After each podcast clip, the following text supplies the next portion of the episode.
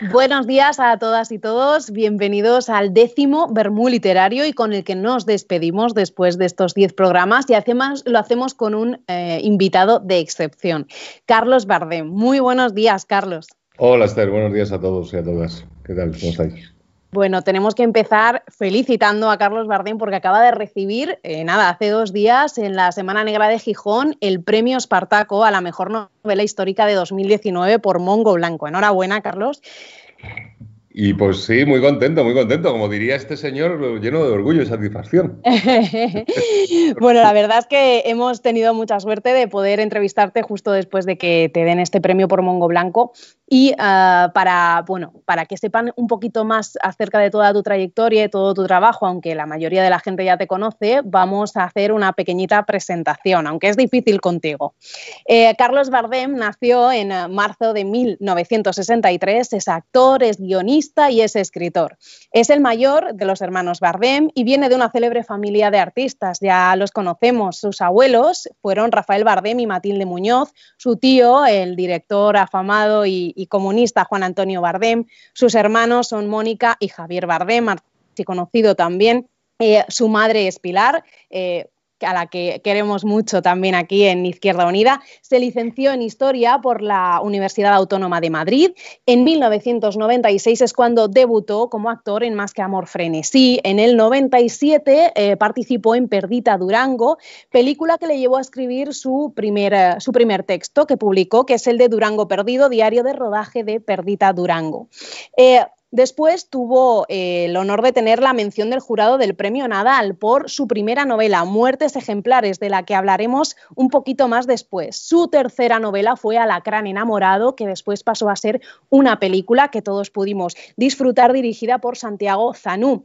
De hecho, estuvo nominada para los Goya y recibió eh, alguna que otra mención, entre ella la de la medalla del Círculo de Escritores Cinematográficos, por la que recibió Carlos el premio al mejor actor secundario. También hablaremos de Alacrán enamorado, pero sobre todo nos vamos a centrar en su última obra que es Mongo Blanco, por la que hemos dicho que acaba de recibir ese galardón, y que, bueno, es la historia de Pedro Blanco, uno de los mayores negreros eh, de, la, de, la, historia del siglo, del siglo XIX y uno de los mayores negreros de la historia en general.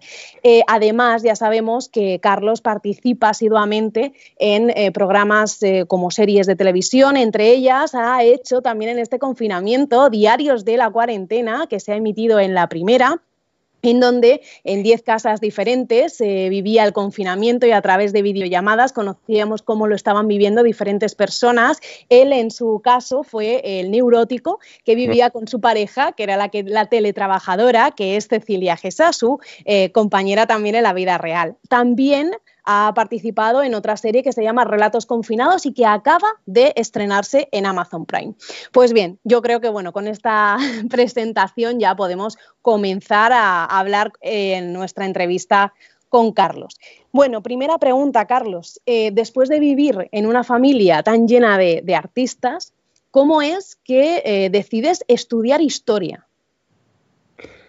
Bueno, esto sí, eh, verás, eh, yo siempre lo cuento de esta manera. Eh, evidentemente yo me, yo me crié rodeado de mucha sabiduría de mi oficio. Es en una familia de tradición mayoritariamente actoral, pero también está mi tío Juan Antonio y mis primos, que uno es músico, la otra es script, el otro también es director, Miguel. Pero yo me tocó ver la parte menos glamurosa de este oficio. Mi madre es una magnífica actriz, es lo que se llamaba antes también una actriz de actores. Era una actriz muy respetada entre sus compañeros, pero que no había tenido el gran éxito, el reconocimiento, ¿no? Y a nivel popular, y eso le llegó relativamente tarde, con lo cual yo, que soy el mayor de los hijos, yo me crié viendo el aspecto menos glamuroso de la actuación, o sea, la angustia de que el teléfono no suene, a mi madre durmiendo tres horas para compaginando una sesión de, cine con rodar algo en televisión y de ahí al teatro y luego al café teatro para ponernos un plato de comida en la mesa. Y porque, hombre, nosotros no pasamos, no, no, no, no, pasamos hambre nunca gracias a los ovarios de mi madre, pero nosotros hemos comido y hemos, hemos comido y hemos cenado pasta gallo muchos días. Y entonces, bueno, yo, eh, yo esto, lo, eh, yo la profesión de actor la, asociaba pues a muchas penurias, no, no le veía yo el, asunto glamuroso. Luego, por otra parte, es verdad que a mí, eh, yo he sido un lector voraz desde muy pequeño y sobre todo me gusta, siempre me ha apasionado leer historia. Así que yo dije, no, no, yo no quiero saber nada de esto de la actuación, yo me voy a ir a la universidad, conseguí una beca, me fui a la universidad pública y, y, y me dediqué a estudiar historia que me apasionaba.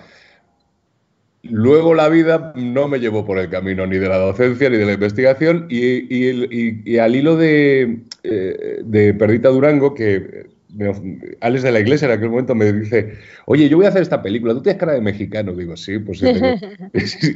me dice, ¿y tú hablas inglés? Digo, sí, yo hablo, bastante bien inglés. Y me dice, pues venga, vamos a, te vas a venir conmigo. Y yo, yo, no, mm, yo no hice esa película... Eh, porque es verdad que mi primera película es Marca Amor Frenesí, pero yo nunca la. No sé por qué es un mecanismo mío psicológico extraño, nunca la cuento como mi primera película, quizás porque hago un personaje en el que hago de encargado de un bar del cual yo era encargado, fui encargado. es una cosa muy, Pero bueno, digamos que el primer trabajo actoral serio fue Perdita Durango y, y yo lo hice más que nada por escribir un libro, porque yo dije, bueno, si yo me voy con él de la iglesia, con Javier, a rodar a México, a la frontera entre México y Estados Unidos, y acabamos rodando en Las Vegas, esto es un libro de periodismo gonzo seguro, hay que empotrarse en esto, vivir esta locura, y ese fue mi primer libro. Yo realmente mi primera película la hice para escribir mi primer libro. Vaya. lo cierto es que, no sé, no me gusta atribuir estos razonamientos más gufos de la genética, pero algo debe haber en la genética, porque la verdad es que me puse delante de una cámara. Yo recuerdo que el trabajo, sé que se lo hice pasar muy mal al pobre Alex, porque lo hice todo desde el instinto y, lo pasé muy mal, pero, al mismo tiempo algo dentro de mí pues, pues reconocí eh, eh, Facilidad, ¿no? O naturalidad a la hora de... Fue como ponerme una chaqueta que, usada de esas que te sienta bien. Dices, yo he estado aquí al fin y al cabo me he criado en, sets de rodaje y en, camerinos de teatro viendo a las mejores y mejores actores y actrices de, España cuando yo era chaval y bueno, pues algo de eso, aunque sea simplemente por, estar allí presente, pues aprendes, ¿no? Y, bueno, fue, fue reencontrarme con algo, con un destino que quizás pues estaba ahí marcado, sí. ¿Y tú ya te habías lanzado a escribir algo, un texto tan largo? ¿Te lo habías planificado al menos? No, no demasiado. Había escrito algunos cuentos, pero cosas para mí no, no, no, no, no, yo no soy muy de planificar las cosas. A mí de repente me urge algo. Lo que es cierto, yo sí creo, eh, sí creo que hay un parteaguas en la vida de, eh, al menos en la mía, pero supongo que debe pasarle a casi todos los escritores. Eh, hay un momento en que, déjame decirlo así, todos los escritores, antes que escritores, somos lectores voraces, impulsivos. Entonces hay un momento en que yo creo que rebosas por fin de palabras. Es que a mí me gusta esa imagen. Es como un grifo, se va llenando todo de palabras y hay un momento en que tienes tú eh, suficientes herramientas para empezar a contar tus propias historias, para darle forma a tus inquietudes. Yo creo que todos los que escribimos, escribimos para, más que para dar respuestas, para plantear preguntas. Escribimos siempre a partir de inquietudes, para intentar conocer, es una especie de mayéutica personal, ¿no? Es, Voy preguntando cosas, en el caso de Mongo Blanco, eh, la, pregunta era muy clara, es eh, el ejercicio del mal, del mal absoluto, personificado, lo que yo creo que puede ser la relación más viciada y perversa y por supuesto desigual que puede darse entre dos seres humanos, que es la que existe entre el amo y el esclavo, ¿no? Pero en el fondo esto es un pretexto para, para comprender, para comprender cómo eh, a través del personaje del monstruo, del mongo, eh, y situándolo en su, en su contexto histórico y social y cultural, cómo había una sociedad que era esclavista, una sociedad que asumía como de sentido común, que ese es uno de los grandes temas de la novela, estar alerta contra estos discursos de sentido común. Sentido común nunca es otra cosa más que la ideología de la clase dominante en cada momento. Exacto. Cómo, era de sentido común traficar y explotar No nos adelantemos. Eh, muy interesante que, me, que, ya me introduzcas eh, cuál es la pregunta que tú querías hacerte a la hora de escribir Mongo Blanco, pero antes quiero que me contestes cuál es la pregunta que te hiciste a la hora de comenzar a escribir Muertes Ejemplares. Muertes ejemplares nace de. Es una novela. Es, muy, es una novela muy curiosa, creo. Y es una novela que nace de dos cosas de mi amor absoluto por la, por la literatura clásica española, la literatura del periodo de oro. sea, eh, Muertes Ejemplares hay un, hay un, ejercicio de recreación del lenguaje del siglo XVI-XVII que creo que merece mucho la pena. Y que, y que, la crítica, perdona, reseñó como magistral, eh, cosa que, que, bueno, también puedo decirte del lenguaje que has recreado del siglo XIX en Mongo Blanco. Eh, voy a antes a contar un poquito de qué va Muertes Ejemplares por si a alguien le interesa. Eh, Federico es un joven que está a punto de terminar historia y está investigando en su vida, digamos que las cosas no van muy bien y está como profundizando muchísimo en esa investigación, en donde de forma bastante azarosa descubre un manuscrito, un manuscrito que cuenta la vida de otro, otra persona que en el siglo XVII pues está teniendo sus tribulaciones, ¿no? Escribe desde Flandes eh, y eh, bueno, eh, en ese diálogo que se establece entre el manuscrito y el presente, digamos que al final se está estableciendo eso, un diálogo que, parece que se esté produciendo realmente, ¿no? Y que bueno, eso es lo que sorprenderá a lo largo de, del desenlace de la novela. No sí, sé si me una novela, una novela que, tiene, que tiene, en realidad son dos novelas, es la vida de un, de un joven estudiante de historia, evidentemente hay mucho de auto... No, no sé de autobiografía, espero que no, porque el, joven acaba bastante mal, pero, pero, bueno, era un poco el mundo en el que yo me movía en el Madrid de aquella época. Hay mucho también de la noche de Madrid en aquella época tipo de noche, y luego la vida de este soldado español de los tercios del siglo XVII que conoce eh, este mecanismo mágico a través de eh, casi cabalístico, de un inquisidor que a la vez esa teoría de que dónde te puedes ocultar mejor de quien te persigue, pues entre tus perseguidores. Entonces es un brujo que se hace inquisidor y lo conduce a este, a este personaje a través de, un mecanismo mágico. En el fondo es una metáfora también sobre el poder de la lectura, es eh, de cómo nos transforma lo que leemos. Eh, el joven de nuestros días va leyendo un manuscrito sin saber que dentro de lo que lee está un, eh, están escondidos los símbolos, o sea, lo que lee le está sometiendo a un cambio, una transformación personal que además que acabará. No vamos a hacer spoilers. No, no, no Alguien la consigue porque es una novela que yo creo que está descatalogada, pero bueno. Pero es una novela que yo me la, yo la disfruté mucho escribiéndola. Es verdad que tiene. Hay una anécdota curiosa sobre el, uso del lenguaje en muertes ejemplares.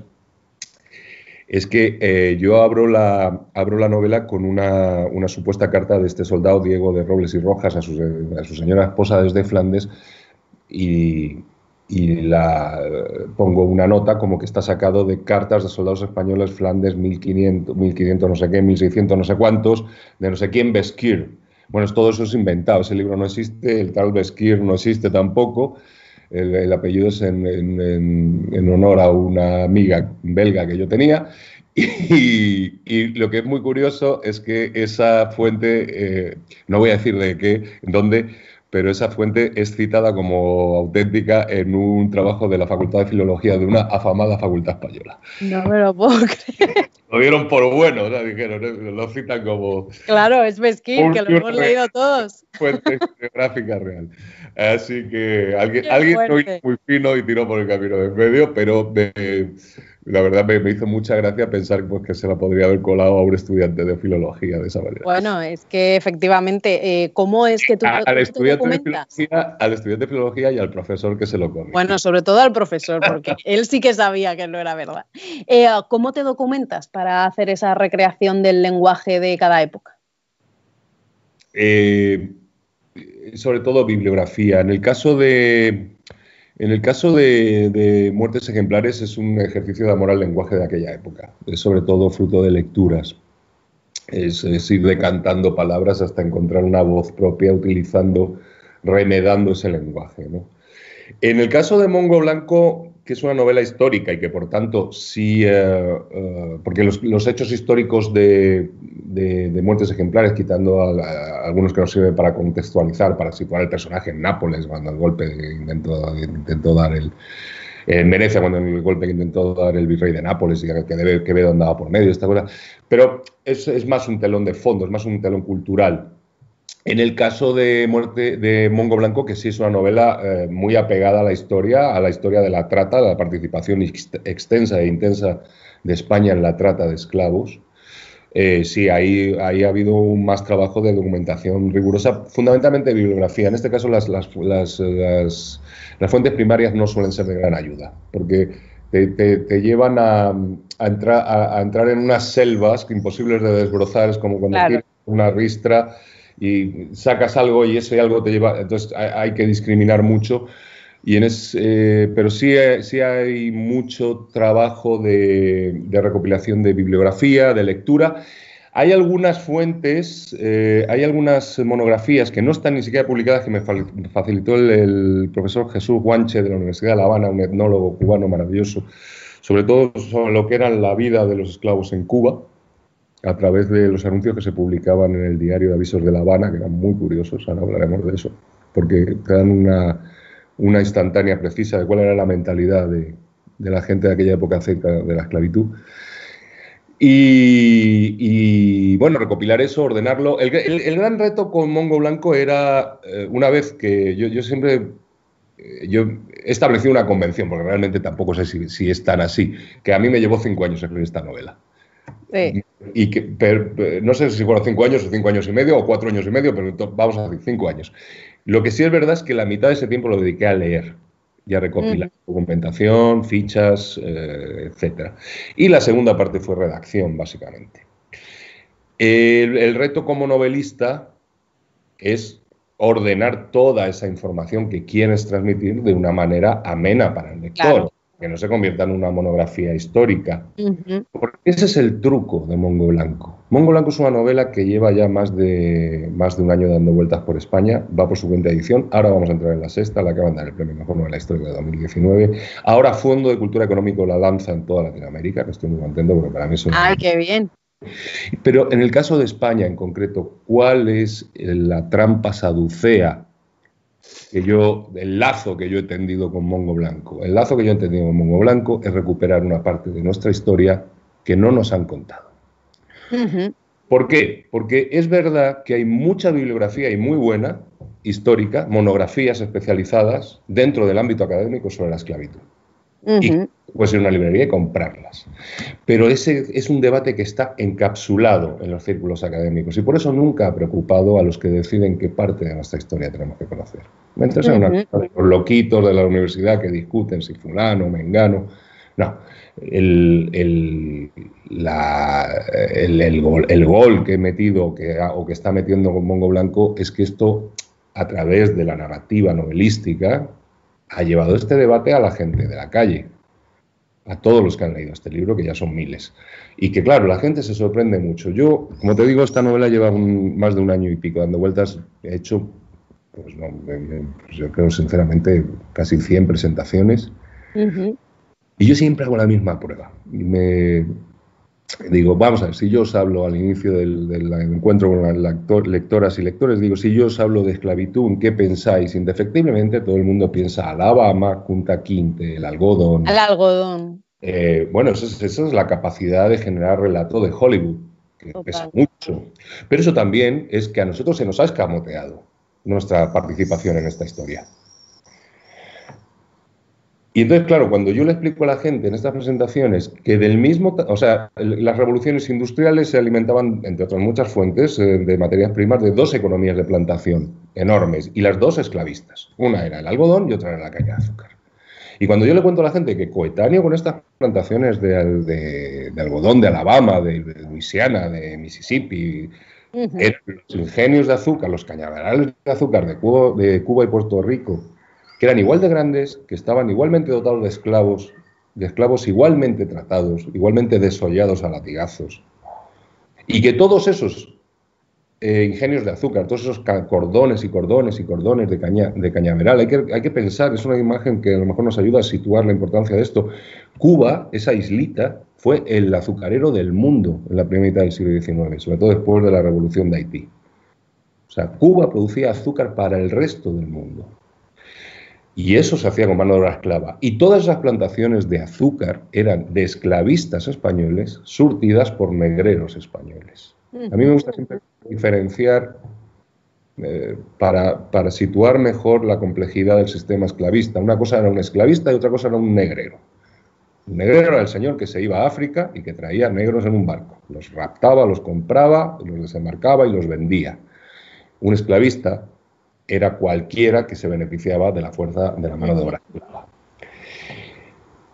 Entonces, es interesante, creo que ha sido interesante, o yo he disfrutado mucho ver el pasmo de la gente normal, de la gente a la que nunca le han contado que España, los esclavistas siempre eran los, los, los, demás. Aquí ni, ni, éramos racistas ni éramos esclavistas, como tampoco había extrema derecha y cosas, cosas de, todos estos grandes mitos que, que, que, que, nos han metido en la cabeza. Pues sí, éramos esclavistas. Éramos esclavistas además en uno de los periodos eh, quizás más eh, exponencialmente más grandes, más intensos y más profundos del esclavismo, que es el, momento en que entra en contacto el, el, tráfico, la trata transatlántica con las necesidades de la revolución industrial. Entonces, Pedro Blanco, eh, lo interesante de este hombre como personaje literario, como personaje real, pero como personaje literario, a mí me interesaba usar al monstruo pero partiendo de una cosa, eh, yo no creo en, los hombres que cambian la historia, yo creo que la historia crea a los hombres que necesita para realizarse. Pedro Blanco es un monstruo en el sentido de que se dedicaba a algo atroz. Era un tipo muy, el, de verdad incluso, era un tipo, personaje fascinante, muy novelesco, un gran marino, un gran aventurero, un tipo muy conectado a los avances técnicos de su época, que, eso le permitió también eh, modernizar la trata. Eh, un tipo al parecer, relativamente culto, un tipo interesante, un tipo que era muy, muy, muy bueno en lo que hacía. Lo que pasa es que lo que hacía era una atrocidad. Ahora, es el sistema esclavista el que crea Pedro Blanco, no es Pedro Blanco el que crea el esclavismo. Yo por eso, en, Mongo Blanco, intento también, una de las motivaciones que me lleva también a abordar esta historia, es, es poner el dedo o intentar sumar mi grano de arena en alertar sobre los discursos eh, del sentido común que nos dicen que algo es así porque no puede ser de otra manera. Aunque bueno, que estas cosas son así, qué pena al que le toque, pero no se pueden cambiar, etcétera, etcétera, etcétera. Porque esos son los discursos que nos hacen a nosotros partícipes de una atrocidad. En este caso, eh, lo que a mí me interesaba contar con, Mongo Blanco es cómo toda una sociedad se beneficiaba y participaba de la esclavitud. Bueno, toda una sociedad incluso partiendo de eh, su jefa de Estado, en este caso de María Cristina. Hablas de la, de la participación necesaria de María Cristina en todo este sistema. Bueno, vamos a ver, ese, es el, eso es una constante, ahora que estamos viendo todo esto del, del señor emérito este, es una constante de esta familia y de, esta, la historia de nuestro país. Eh, eh, desde el asiento de negros del 18, o sea, Felipe V ya, el primer Borbón ya era un señor que se llevaba, este cobraba directamente unos pesos por esclavo, cualquier esclavo que entrara en un dominio español. Carlos III en su época fue el mayor tenedor de esclavos de la corona española, creo que llegó a tener unos 20.000. El caso de María Cristina de Borbón, que aparte eh, ya era un caso extremo de corrupción y de impudicia, Totalmente. Estuvo metida en todos los chanchullos posibles que había que hubiera en su época. Eh, esta señora, eh, con su marido morganático, el, duque de Riansares, esta, mm, tuvo el mayor ingenio, con la mayor dotación de esclavos de la isla de Cuba, en Santa Susana. Desde la jefatura del Estado hasta, las grandes, eh, hasta los grandes prelados de la Iglesia, como el arzobispo de, de Toledo, hasta las diputaciones provinciales. El esclavismo, vamos a ver, hay una ley de hierro del capitalismo, que es que el dinero busca siempre, se escurre como el agua, buscando siempre los espacios de mayor rentabilidad. La mayor rentabilidad en este, al principio del siglo XIX la daba la trata de esclavos.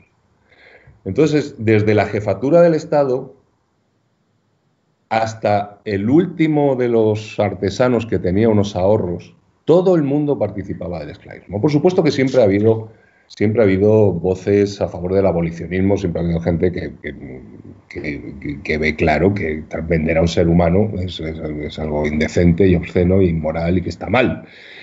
Pero el total del, sistema fomentaba que la gente participara de una manera acrítica en el sistema esclavista. Hay un dato que yo muestro en Mongo Blanco, que a mí me parece muy interesante. Luego entraremos ya en, los grandes negreros y los grandes, si pero, pero me parece interesante situar esto.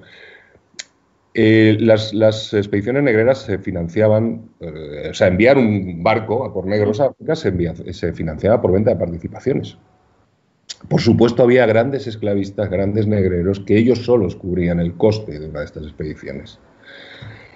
Pero está documentado que más o menos el 50%, o sea, uno de cada dos barcos, eran, eran eh, asociaciones eh, mercantiles vía venta de participación de gente, mm, entre comillas, normal, de gente del pueblo, de, un señor que tenía una taberna, de un señor que tenía unos pequeños abarrotes, de una costurera que le había ido muy bien con sus encargos, pues, y había todo el que había juntado unos pesos decía, ¿dónde pongo yo mis pesos que me den más rentabilidad? En la En la, trata de esclavos. Entonces hacían su cuenta y decían, bueno, pues yo con este dinerito, pues puedo, lo pongo aquí, si el barco llega, eh, me pertenecerán dos negros, dos esclavos o dos negras. Vendo uno, recupero lo que he puesto y me queda otro o otra que va a trabajar para mí. Porque es interesante que veamos hasta qué punto el sistema esclavista era, estaba extendido, instalado y condicionaba todas las relaciones sociales y económicas de la época en las Antillas españolas, que yo siempre digo que aquello era muy parecido a, la Atenas de Pericles, donde se inventó la democracia. Pues se inventó la democracia porque había unos señores que se pasaban el día en el ágora hablando de política, de filosofía, pero mientras el resto de las cosas lo hacían los, los esclavos, ¿no? Pues Cuba o Puerto Rico eran exactamente igual. O sea, en Cuba, en Puerto Rico, en la primera mitad del siglo XIX, no se hace nada, no se mueve una piedra del suelo, no se levanta una hoja del suelo si no lo hace un esclavo. Entonces, es este sistema el que busca la persona necesaria para realizarse, para perfeccionarse y la encuentra en Pedro Blanco. Y Pedro Blanco, llegas a él a través de una nota a pie de página. Pues sí, yo estaba leyendo una cosa que, además no tenía mucho que ver en realidad con el tema de la esclavitud, tenía algo más que sobre la historia de la burguesía catalana, las inversiones en Cataluña, y me encuentro Pedro Blanco, el famoso negrero malagueño. Entonces, a mí ver en una misma frase negrero y malagueño, y bueno, yo que he dedicado años de mi vida a estudiar historia, es mi especialidad la historia moderna contemporánea de España, y no he oído hablar de este señor. Y entonces esa es otra de las grandes motivaciones, siempre lo cuento, de escribir este libro, recuperar, es un acto de rebeldía sobre algo que nos pasa, nos pasa siempre en este país, eh, a muchísimas generaciones, y creo que seguirá pasando, que es, hay quien decide qué parte de, nuestra historia podemos conocer y cuál no. Yo siempre pongo el mismo ejemplo, yo tengo 57 años, yo nunca pude estudiar ni el franquismo ni la guerra civil hasta que llegué a la universidad. Yo en el, instituto, yo cada vez que decía, oiga, pero esto de la guerra civil debe ser importante, ¿no? Como para echarle un ojo, pues me decían, no, no, no, no, nos da tiempo, no, no sé qué. El turnismo, Cano Basagasta y Amadeo de Saboya. Totalmente. Eh, mucho, eh, no, sé por qué estudiaba mucho Amadeo de Saboya. Debo saber de este señor más que su familia. Yo soy la última generación de GB y me pasó igual. Hasta que no llegué a la carrera, nada. Y entonces, eh, bueno, eh, claro, eh, tú te pones a, repasar la nómina de los grandes esclavistas, no solo personas, también instituciones. Hay que tener en cuenta que, por ejemplo, el Echample de Barcelona no es más que la inversión en bienes inmuebles del capital de la trata cubana. La bolsa de Barcelona la crean los, los esclavistas cubanos para escapar del control de la ya existente bolsa de Madrid. La nómina de bancos desde la banca Pastor a, bueno, la nómina de bancos que crean los tratantes de esclavos cubanos es... Entonces, eh, se genera este asunto, este asunto de decir, en el origen de muchas de las grandes fortunas de este país y de muchas de sus instituciones está la trata de esclavos. El gobierno lo dictan los poderosos. Los poderosos dictan los planes de estudio a los gobiernos y son ellos los que deciden qué parte de la historia podemos conocer o no. Yo, yo siempre digo que hay eh, la nómina del IBEX 35 y, y, muchas de las grandes familias, muchos de los grandes nombres, muchas de las grandes instituciones de este país, eh, el origen de su poder, de su riqueza, está en dos cataclismos históricos y morales. Uno es la trata de esclavos del siglo XIX, la sangre de los esclavos, y otro es el franquismo.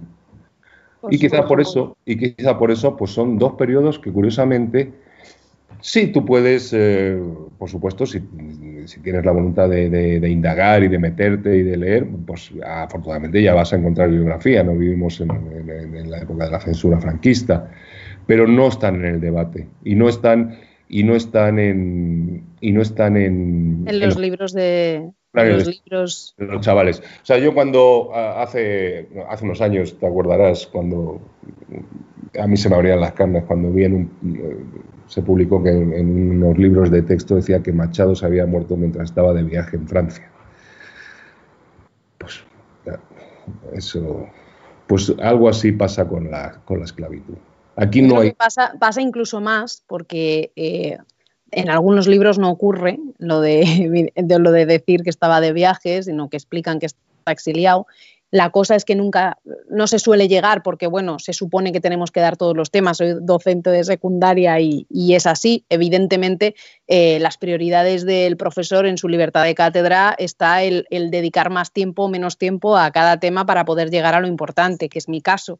Pero mm en los libros de historia en ninguno vas a encontrar la participación de, la monarquía hispánica o de España ya, eh, va a estar en el libro de texto en el tema en el que se habla del el colonialismo y en donde antes se ha hecho toda una explicación acerca del comercio triangular. El comercio triangular es como si no fuera con nosotros, es algo que hace el imperio británico y que nosotros no tenemos nada que ver. Los ingleses, los holandeses, y, y si podemos tirarle un poco a los portugueses, pues se lo tiramos. Pero lo que es curioso y ilustrativo de lo que estamos hablando es saber que España, porque Cuba no era una colonia, Cuba era una provincia, no era una, provincia con un estatus jurídico particular, por eso lo gobernaban capitanes generales, pero era una provincia. España es el penúltimo país del mundo y el último de Europa en abolir la esclavitud. En la península, en la península lo hace en 1867. En la península, eh, hubo, por supuesto, que hubo esclavos desde la Edad Media. Eh, pero nunca fue eh, la esclavitud en España, el, esclavo africano en España siempre fue un artículo de lujo, más vinculado a la ostentación y al, lujo doméstico, tener pues, tu negro, tu negra.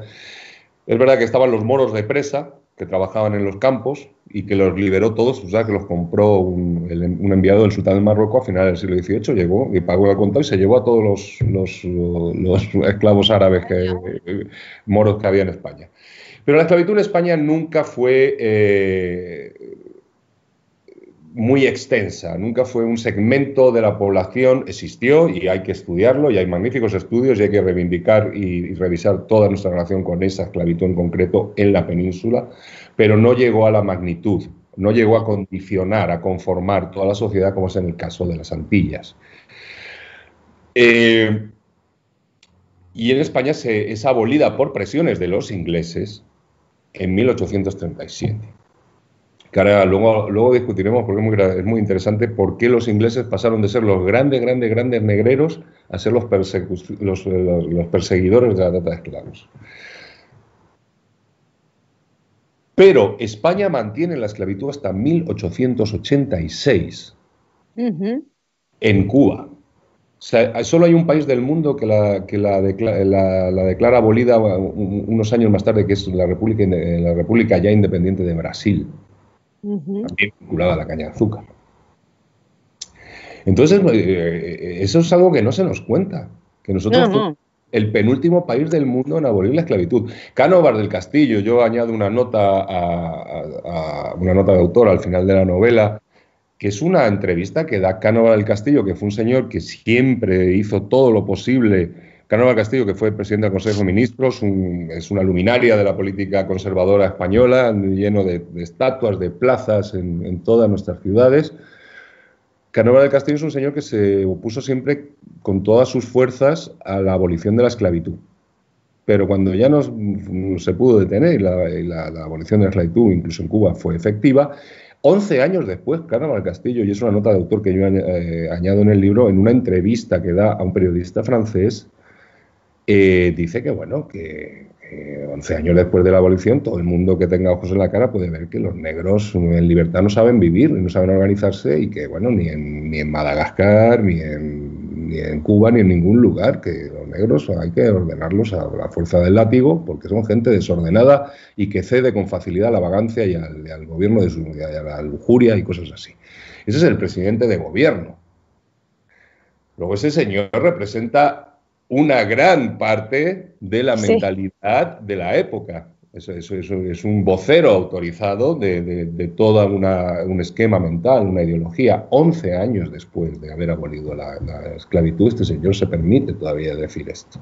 Por supuesto que fuimos un país esclavista, muy esclavista, intensa y extensamente esclavista. Bueno, y, tanto es nuestro desconocimiento, ¿no? Que a la hora de eh, documentarme acerca de Pedro Blanco, bueno, pues incluso a mí, que, también soy historiadora, me sorprende eh, la forma de organización que tenía este señor. Vamos a hablar de esto. Eh, Pedro Blanco bueno, eh, Mongo, realmente, vamos a primero el título, Mongo significa ¿no? ese título que se le atribuía a esos reyezuelos, que eran los jefes ¿no? de, las, de estas tratas, que tenían como un territorio, pero que no lo gobernaban, simplemente ¿no? Eh, lo, digamos, lo disfrutaban y eran como los jefes de ese trozo de tierra. El, Mongo, Mongo eh, stricto sensu, es el rey del río. Lo que pasa es que es verdad que desde, desde, siempre la, extracción de, riqueza, ya sea materias primas o seres humanos de África, se hace a través de los grandes ríos y de los deltas de los ríos. Hay que pensar que es muy curioso, si tú agarras un, un atlas de, la época de la, de la, conferencia de Berlín, 1888, ¿no?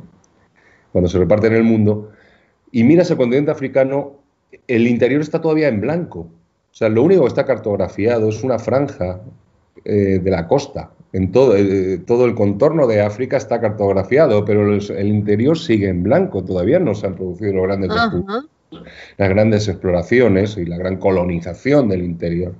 La trata de esclavos la realizaban los blancos desde la costa.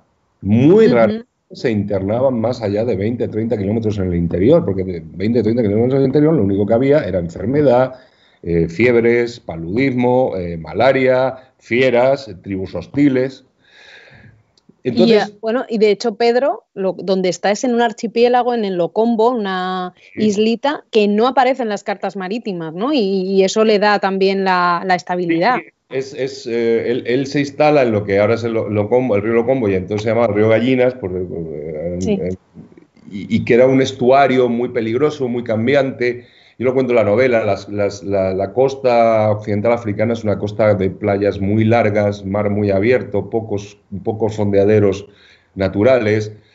Entonces este hombre encuentra ahí una guarida perfecta porque es un sitio que, por el gran aluvión que descarga el río, incluso el delta cambia en función de las mareas, eh, solo la gente que vive allí sabe cuáles son los pasos indicados para no embarrancar, es una guarida perfecta de negreros o de piratas.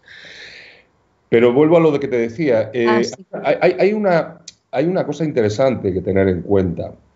La esclavitud es una constante en todas las culturas humanas, en todas las épocas. Las mismas culturas africanas llevan la esclavitud en todas sus leyendas, en todos sus cantos. Todos sus cantos de guerra hablan de esclavizar al vecino. O sea, no es algo que inventa el blanco o los musulmanes que durante años fueron, fueron los, los, grandes tratantes de, esclavos. Ellos potencian ese rasgo de las culturas africanas. Lo que pasa es que yo, digámoslo así, la, la esclavitud eh, tradicional unida a conflictos bélicos o a otras prácticas culturales eh, que les eran propias de los africanos era era una, una esclavitud, digamos, homoestática o sea, no alteraba nunca el equilibrio demográfico ni el, ni ni el, eh, el funcionamiento económico de una gran zona. No, era un monocultivo. Los africanos se dedicaban a muchas cosas y luego, cuando guerreaban entre ellos, pues como todos los pueblos, desde siempre, esclavizabas al vencido y lo vendías. El gran problema de los africanos es cuando ese granero infinito de seres humanos entra en contacto con las necesidades de las revoluciones industriales y la necesidad de mano de obra que se dispara en los algodonales del otro lado del Atlántico y en los cañaverales del otro lado del Atlántico. Ahí es cuando esto se convierte en el drama que es. Entonces los mongos eran los reyes de los ríos, eran unos los esclavistas. Hubo tres mongos. El mongo John Ormond, que es muy curioso esto. El mongo Ayonormon, que era el mulato de un marino británico y una africana. El mongo Chachada Sousa, que era mulato de un marino brasileño y una, y una, y una africana. Y nuestro señor Pedro Blanco, que era un chaval del Perchel, un malagueño, que además históricamente aprendió de los otros dos y acabó desplazándolos, superándolos en todo. Los mongos eran los reyes del río. A través de estos ríos se bajaban los esclavos del interior y se eh, establecían sus, reinos en estos deltas. Ahí los eh, estabulaban, digamos, y de ahí se embarcaban en los, en los, barcos que los llevaban al otro lado del Atlántico. ¿Qué hace nuestro señor Pedro Blanco que le hace tan interesante? Yo siempre pongo un ejemplo que no es muy riguroso históricamente, pero es muy ilustrativo. Pedro Blanco fue el Pablo Escobar de la trata de esclavos, que la cambió, la modernizó y la... Pedro Blanco eh, eh, aprende con los otros dos y se da cuenta, el gran problema de los esclavistas era lo que, tardara, lo que tardaban en llenar un barco de esclavos. Claro. O sea, no era llegar a África y que tú decías, yo vengo por 400 esclavos, hay 400 esclavos esperándome. No, pues a lo mejor había 20 aquí, luego tenías que navegar a por otros 100 a otro lugar. Em, entraban las, eh, te digo, malos fondeaderos, calmas chichas, la tripulación se enfermaba, había muchos motines de la tripulación, no solo de los, de los esclavos. Era una actividad muy peligrosa y que tardaba mucho en, en realizarse. Pedro Blanco también, ¿por qué? Porque la gran fuente de provisión de, los eh, de esclavos eran las guerras tribales. Y las guerras tribales se detenían en la época de lluvias, solo se hacían en la seca.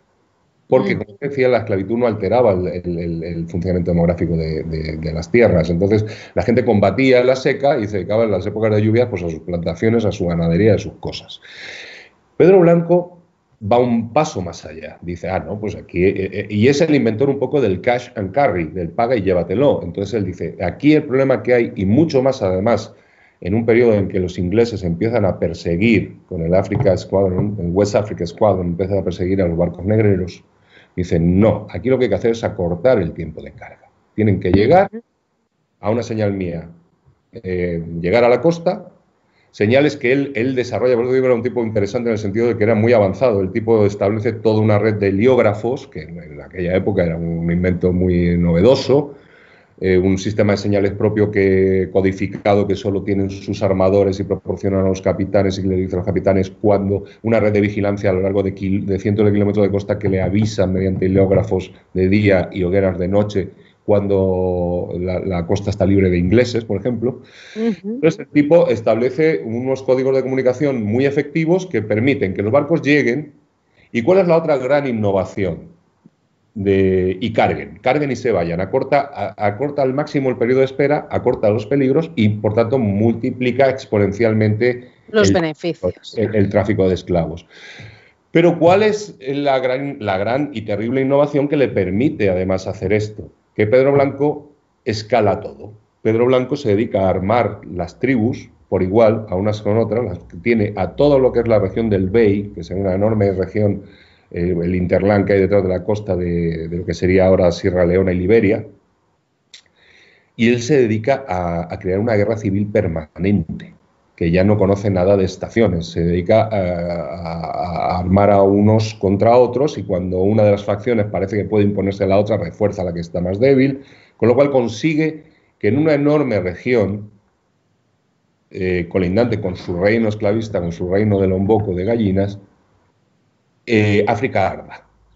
La gente deje cualquier otra actividad que no sea guerrear y esclavizar al otro porque el beneficio de venderle los, capturados al, negrero español, a Pedro Blanco, es mucho mayor que el que te puede dar el cultivo de la palma, la ganadería o la agricultura. Por lo cual la esclavitud se convierte en un monocultivo. Ya nadie hace nada que no sea guerrear para esclavizar. Entonces, eso es, eso es lo que hay que tener en cuenta. Y eso es una cosa, eso es otro dato curioso que cuando yo lo doy en las en las presentaciones la gente también dice, oh, cuando te digo que el sistema esclavista era un sistema eh, muy perfeccionado y que, y que, y que, que funciona. Que funcionaba y afectaba y modificaba todas las relaciones económicas, sociales y científicas de la época. A nosotros siempre nos han enseñado que el primer tren de España fue el Barcelona-Mataró. Sí, claro. Bueno, pues 11 años antes del Barcelona Mataró está el La Habana Bejucal, que es el que crean los esclavistas cubanos para sacar el excedente de caña, de guarapo y de azúcar de las plantaciones hacia los muelles de La Habana. O sea, estos tipos eh, estaban en, la punta de lanza de la innovación tecnológica de la época. Los trapiches, los molinos de los ingenios de azúcar eran de la maquinaria más avanzada de su tiempo. Pedro Blanco llegó en un, rizo que siempre nos habla un poco de la, de la hipocresía del, sistema global capitalista. Pedro Blanco llegó a, comprar clippers, que eran los barcos más veloces de su época, que cortaban en casi 10 días la travesía entre África y América, en la capital del abolicionismo estadounidense, que era Baltimore pues los abolicionistas de Baltimore eran los que le vendían al negrero los barcos para traerse a... Contradicciones que no... los abolicionistas británicos eran los principales clientes del algodón esclavista del sureño de Estados Unidos. El, principal mercado del algodón esclavista era, las fábricas textiles inglesas.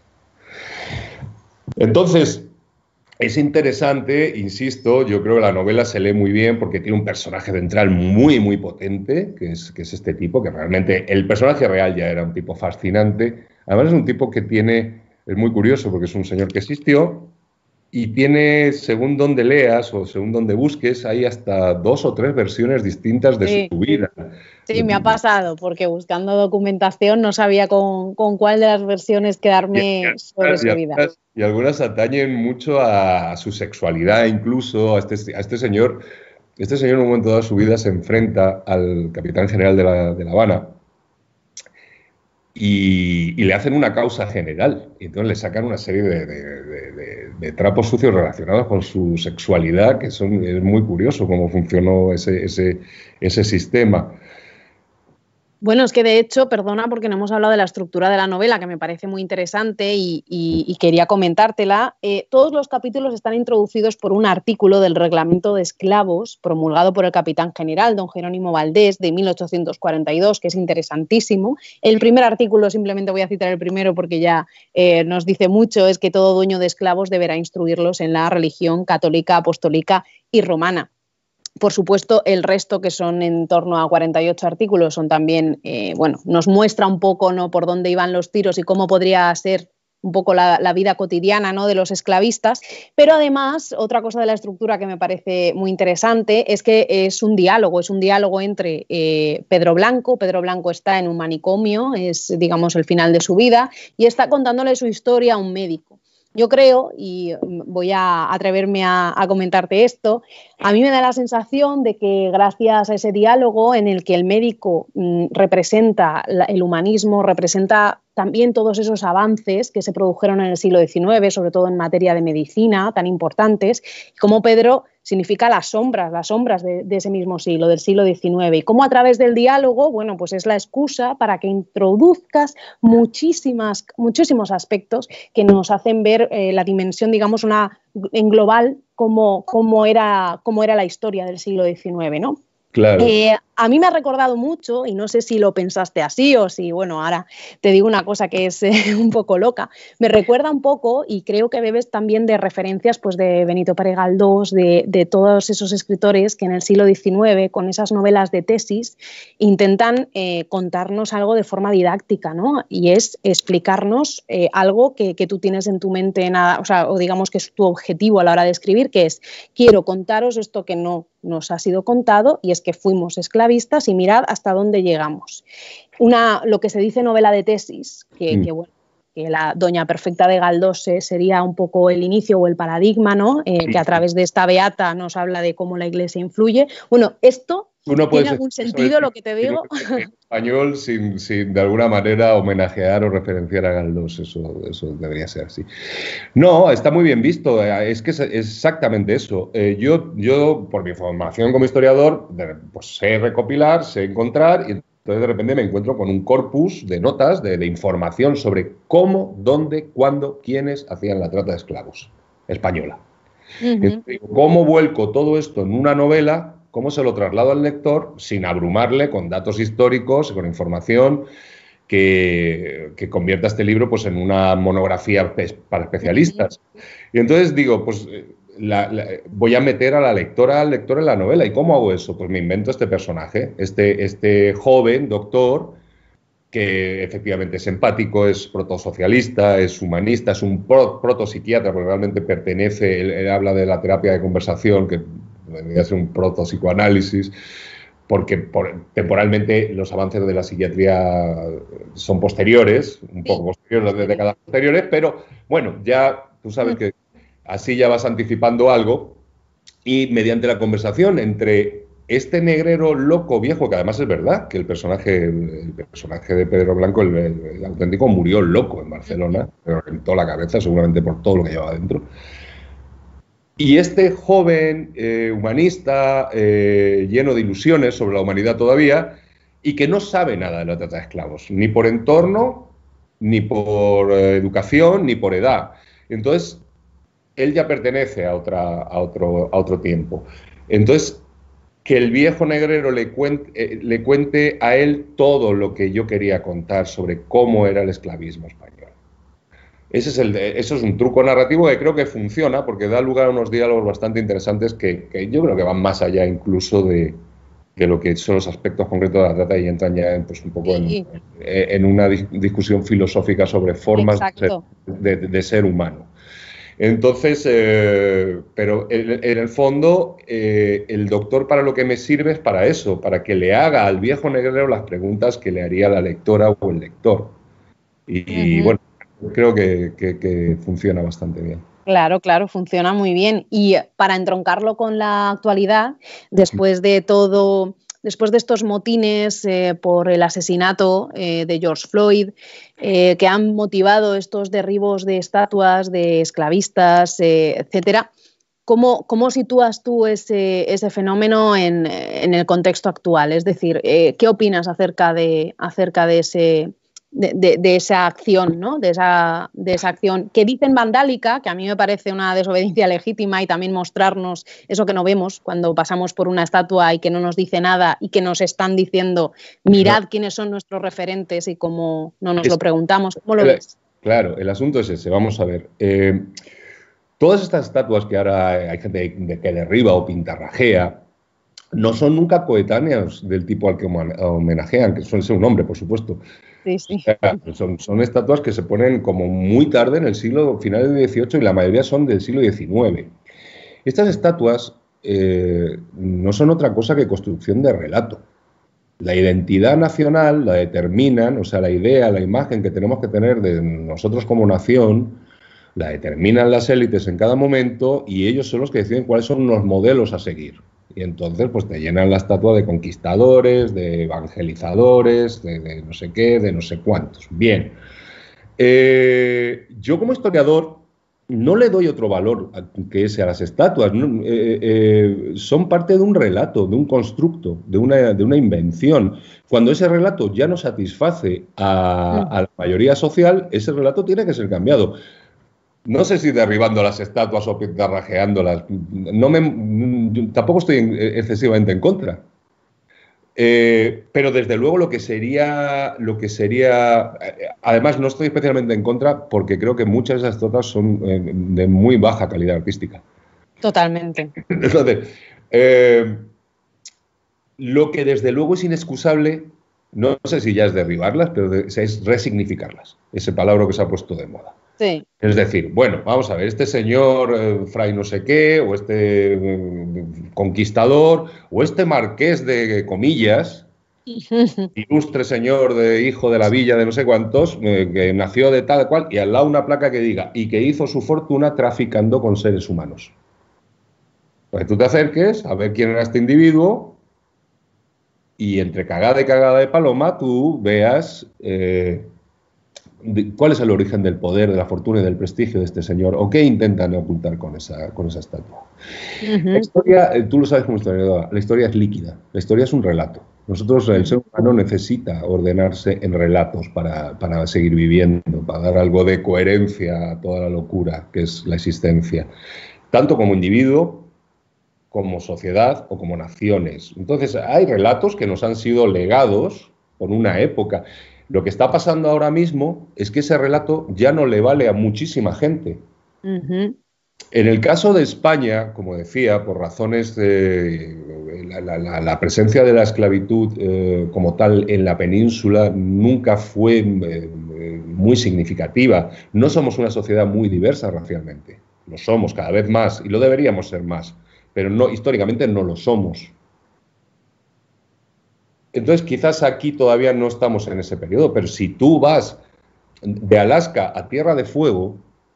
Es tremendo. Y, ver la presencia de descendientes de africanos, bueno, pues ya voy a decir una perogrullada, pero que nos puedes dar un, dato. En, el continente americano no había negros.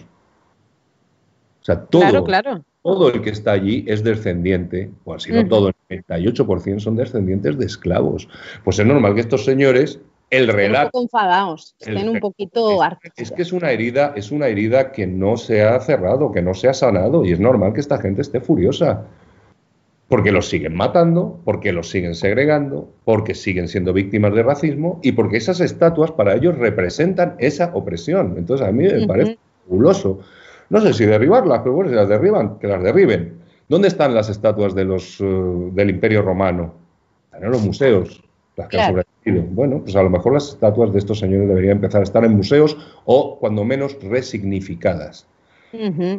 Vivimos en una época eh, en la cual tenemos que, creo que nuestra labor desde, desde, la cultura, desde la reflexión, de lo que sea, es poner en cuestionamiento los relatos heredados y, eh, ofrecer información acerca de estos asuntos. Contar que sí, que en España fuimos esclavistas, muy esclavistas y que por tanto puede haber parte de nuestra memoria que ofenda mucho a los descendientes de esclavos. Totalmente. Pero creo que la empatía, es un país que tiene unos problemas de memoria. Bueno, hay, una frase, terrible, pero que, que yo creo firmemente. Los, rojos fuimos los negros del franquismo. Entonces, mientras no se arregle la, mientras no se arregle la memoria histórica en este país, pues imagínate otras memorias. Pero bueno, lo que está pasando a nivel global tiene que ver con esto. Hay, eh, el relato ya no se sostiene. Y esas estatuas son relato, no son inamovibles. Igual que las pusieron para defender una idea del mundo, se pueden quitar porque esa idea del mundo ya no satisfaga a muchísima gente no dejan de ser maquinaria de propaganda creada en un momento muy concreto para, para adelantar un mensaje muy concreto. No son sagradas y fueron puestas ahí por orden del... no, lo que, pasa, lo que pasa es que uno de los mecanismos del poder es sacralizar los símbolos. Es decir, no, es que esta estatua que, lleva ahí, bueno, pues esta estatua la puso un señor por algo y a lo mejor hay que quitarla porque otros señores piensan de otra manera. Y, y nosotros tenemos estatuas de bronce y estatuas de carne y hueso que deberíamos empezar a derribar ya, ¿no? Estamos viendo unos casos de corrupción en la monarquía que nos deberían llevar a plantearnos que estos bustos eh, parlantes que no tienen ninguna función social aparte que servir de, freno a un cambio. Pues Completamente. Además de, no solo eso. no es que mantengamos solamente a la monarquía, perdona, es que encima mantenemos en la Constitución el hecho de que no todos somos iguales ante la ley, que existe la inviolabilidad no solamente ya de, Felipe VI, que es el, jefe de Estado actual, sino también de su padre, eh, el emérito. Eh, bueno, no sabemos muy bien por qué, pero resulta que, que ahí permanece. La anomalía histórica es una, tiene que ver mucho con cómo se hizo la transición en este país. No pensemos que este señor es el símbolo de los valores de la transición y efectivamente, somos una democracia, yo siempre digo que, somos una democracia ritual. Todos los rituales de la democracia, pero no somos una democracia real. No podemos ser una democracia real mientras la jefatura del Estado la detente un señor que es inviolable, haga lo que haga y cuando lo haga. Completamente. Que vamos es que ni en la Edad Media, o sea, a Carlos V se le levantaron los comuneros, te quiero decir. Completamente. Que, quiero decir que, tenemos que revisar y, gran parte de, ese horror vacui del poder al, derribo de las estatuas, pues tiene que ver con eso. Tú empiezas tirando el busto de un prohombre del 19 y a lo mejor acabas quitando la, la inviolabilidad del rey. Efectivamente. Bueno, creo que es un colofón fantástico. Yo lo único ya que te voy a preguntar es si tienes alguna novela ya en ciernes, si has escrito durante el confinamiento. He escrito, he escrito bastante sobre el confinamiento, estoy remantando de una novela. Aparte, a mí me gusta, intento, Mongo Blanco es mi cuarta novela y, intento que ninguna eh, sea parecida a la anterior. Aquí pega un salto, nos vamos a otros géneros, a otra, a otra época, mucho más actual ya he leído por ahí que es novela negra. Sí, es eh, novela negra muy negra, pero negra muy negra porque tiene humor negro. Eh, esto de la, eh, sí, sí, yo creo que, yo, me lo estoy pasando muy bien. Creo que eso que puede sorprender. bueno, pues si, si, se lo pasa bien el autor, eso es, garantía. Es la única manera de escribir. Te lo tienes que pasar bien tú, porque si no, no se lo pasará bien nadie que lo lea pues esperamos que muy pronto la tengamos publicada, Carlos, y te agradecemos muchísimo todo este rato que hemos pasado contigo, aprendiendo tanto acerca de, bueno, de una parte muy negra de nuestra historia y sobre todo, bueno, conversando contigo acerca también de tu elaboración literaria, de tu forma de crear. Nos ha parecido muy interesante y te agradecemos que haya sido nuestro último invitado de estos Bermuds literarios. Muchísimas gracias por todo y, bueno, que sigas escribiendo así de bien y que nos sigas... Eh, alumbrando con tantas historias. Bueno, muchísimas gracias a ti y salud y república para todos. Salud y República, bueno, compañeros y compañeras, como decía, hoy es eh, nuestro último programa. Agradecemos muchísimo a todas y todos los que habéis pasado por aquí, pasando por Edurne Portela, José Ovejero, Marta Sanz, Cristina Domenech, Sara Morante, las editoriales Hoja de Lata y Contraseña, el nieto de Luisa Carnés, eh, Marta Sanz, como ya creo que había comentado, eh, pasando ya hasta llegar a Nieves con Costrina, Carlos Hernández. De verdad, ha sido un placer increíble. No sé si me he dejado a alguien, pero esto ha sido, bueno, pues casi eh, pues unos programas en donde hemos aprendido muchísimo acerca de escribir, acerca de como lectores qué es lo que nos espera por ahí que todavía no hemos agarrado y devorado. Y por último, pues acerca de historia, que también hemos intentado meterla ahí a través de libros pues como el de Mongo Blanco o también como Franquismo, Sociedad Anónima de Antonio Maestre o Iglesia, Sociedad Anónima de Ángel Munarriz. Muchísimas gracias de verdad a todas y todos y esperemos volver algún día. Salud y República, Carlos, un abrazo muy Adiós, hasta luego.